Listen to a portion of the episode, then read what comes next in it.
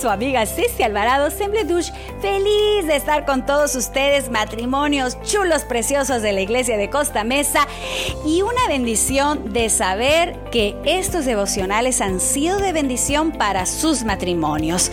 Hoy vamos a hablar de un tema que no quisiéramos tocar, pero hay que tocarlo porque existe. El terrible y temible y a veces odiado divorcio. Ah, me duele, ¿sabes? Hablar de este tema. Porque el divorcio eh, ha ido en crecimiento. Ojalá fuera decreciendo, pero no, va en crecimiento y más en esta pandemia, cuando empezó el año pasado, que nos tuvimos que meter a una casa con una persona llamada esposo y que no conocíamos, o una persona llamada esposa y que no sabíamos quién era. Y surgieron muchos problemas, dificultades que ahora se están convirtiendo en divorcio. Porque déjame decirte que en los países donde se restringen legalmente está bajo control. Pero ¿por qué se divorcia la gente? ¿Tú te has preguntado el por qué? Bueno, la explicación que los divorciados ofrecieron a sus abogados y jueces pueden ser razones que a veces son muy estereotipadas o de conveniencia para evitar la prolongación innecesaria de este proceso. Pero las verdaderas causas quizás se mantengan ocultas o solo se confíen a personas muy allegadas. Y una de las fuentes más fidedignas, ¿qué crees? Son los, eh, los fisicoterapeutas que van a ayudar y que ayudan a uno u otro miembro de la pareja a superar esta crisis. Podemos mencionar algunas causas de divorcio, problemas de comunicación, y por eso al principio de los devocionales quise hablar de este tema tan importante de la comunicación, porque podemos decir, es que ya no nos entendemos. A ver, pero ¿qué has hecho para poder hablar? Hay que aprender a hablar. También otra causa de divorcio son los problemas de autoridad. No nos ponemos de acuerdo, los dos queremos mandar. Y hay distintos roles en el matrimonio. Y no se hablaron uno cayó y explotó y nos divorciamos, porque nunca habló, nunca dijo, nunca expresó. Y es que se quedó con esto en su mente que yo soy así y ni modo. Y muy equivocado, muy equivocada. Hay que hablar. Otra cosa, causa de divorcio, son las expectativas que no son realistas. Pues pensaban como hablamos al principio, en el primer tema, el primer devocional, que el matrimonio debería ser fantástico. ¡Ay, qué lástima que llegó pensando eso el matrimonio y se llevó un chasco! Por lo tanto, hay que aprender que el matrimonio no es miel sobre hojuelas. Otra causa de divorcio es la sexualidad, porque no está satisfecho o satisfecha con la vida sexual porque quiere hacer cosas que no le gustan o porque no hace nada prácticamente. Entonces, pueden ser que haya otras causas como la ausencia de sentimientos amorosos, conflicto de valores, problemas de personalidad, infidelidad conyugal, falta de demostraciones de afecto, cuestiones de dinero, bueno, otras razones que pueden ser menos frecuentes, pueden ser como el abuso el abuso de los hijos, la homosexualidad de eh, uno de los cónyuges, incluso también de los hijos, alcohol, drogas. Pero, aunque son en menor grado, también pueden ser una causante de un divorcio. Pero vamos a ver algunas razones de tipo sociológico que van a explicarnos el divorcio y sus variaciones, porque son diferentes en lugares y épocas. ¿eh? Vamos a empezar con el contexto legal. ¿Cuál es esto? Bueno, los países con leyes que facilitan el divorcio cuentan con un índice más elevado del mismo que las naciones que ponen muchas trabas legales para quienes quieren divorciarse. Incluso podemos ver, yo no sé allá en, Estados Unidos, pero aquí en Reynosa, donde yo vivo, en la línea de la frontera hay muchísimos carteles que dicen divorcios express. ¿Mm? ¿Qué tal? Bueno, cada vez que yo veo eso, yo debería poner ahí a un lado algún consultorio de decir, eh, no se divorcie, hay solución. porque claro que puede haber solución. También está el movimiento feminista. Porque ahí te va, donde la mujer ha ido entendiendo que ser esposa no es sinónimo de esclavitud, lo cual es totalmente correcto. Claro. Como consecuencia, muchas mujeres con un matrimonio eh, que no está bien, pues han seguido los pasos hasta conseguir el divorcio. Yo no estoy muy de acuerdo con esto de las ideas, más bien, no estoy de acuerdo con el feminismo, porque lo que ha hecho solamente es no lo que Jesús hizo en dignificar a la mujer, ha venido a pisotear todo. Así que no coincido con el feminismo. ¿Sí? Porque creen que esto es algo patriarcal y bueno, no nos vamos a meter en, esto tema, en estos temas también por la mejora económica, porque en las regiones eh, del mundo que son más opulentas, obviamente va a haber un índice más alto de divorcio, porque requieren medios económicos o posibilidades de sobrevivir tras la ruptura, especialmente en el caso de la mujer, pues obviamente que tiene que subsistir autónoma y está vetada en muchos países.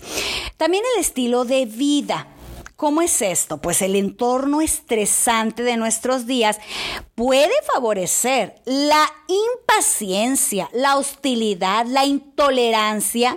Y al llevar estos rasgos a la pareja, ¿qué crees? pues la convivencia se va a hacer más difícil y entonces se contempla el divorcio como una opción.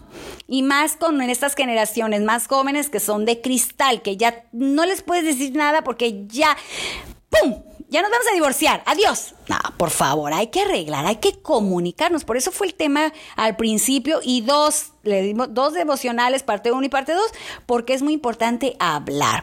Y también, pues ahí viene la cultura del divorcio, independientemente del nivel económico ah, que hay en estos países que pues, que pues tienen una eh, alta cultura del divorcio, también en estos lugares los divorcios tienen una larga tradición y han sido habituales durante años en todas las escalas, sociales. Y ahí encontramos tu esposo, mi esposa, tus hijos, mis hijos, nuestros hijos y un merequetengue ahí. Y también obviamente pues está la aprobación social y cada vez es más frecuente encontrarse con parejas que provienen de matrimonios previos, los hijos de mi esposo, los hijos de mi esposa esposa, mi ex, ay no, qué cosas. Bueno, ahí viene también la ausencia del componente religioso.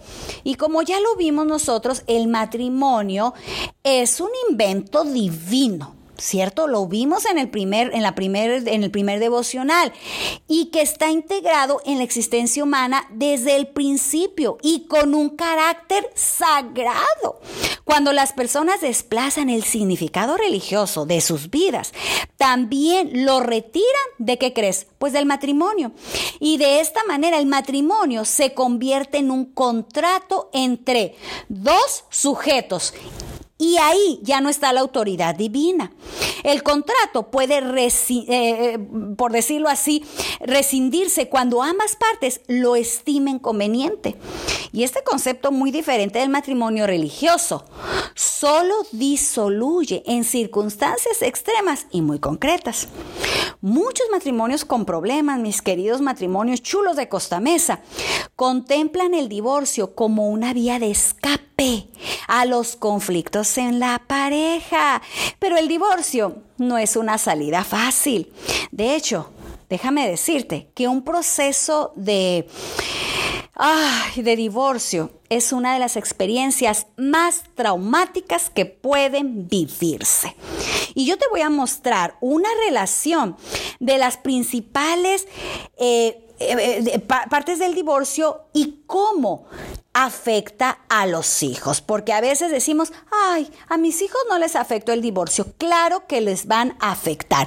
Y va a haber alteraciones emocionales en los hijos, conductas indeseables, síntomas depresivos como falta de apetito, eh, eh, eh, obviamente alteraciones en su sueño, pueden despertarse sobresaltados en medio de la noche, problemas escolares y van a haber problemas a largo plazo. Por favor, Si tú estás pensando en divorciarte, pregúntale a Dios. Y a mí me gusta eh, consultar a Jehová. Yo hablo de un tema de rispa y cómo un no consultaron a Jehová trajo problemas para esta madre con sus hijos, porque a veces no consultamos a Dios de las decisiones que estamos tomando.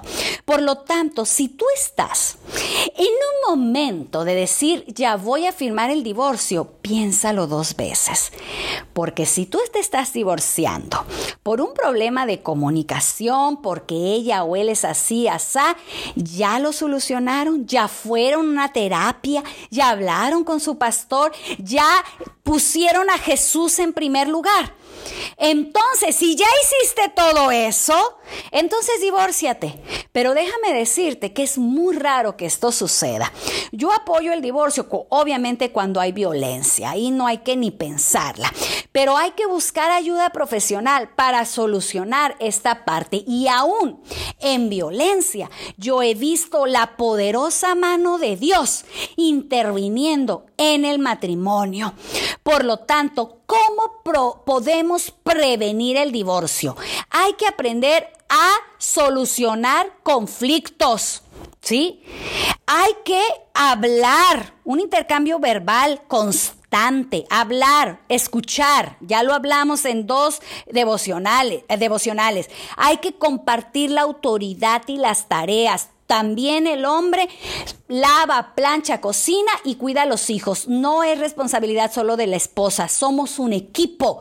Somos, no es tus hijos, no, son nuestros hijos, es nuestro hogar, es nuestro matrimonio. Por lo tanto, hay que compartir la autoridad y las tareas.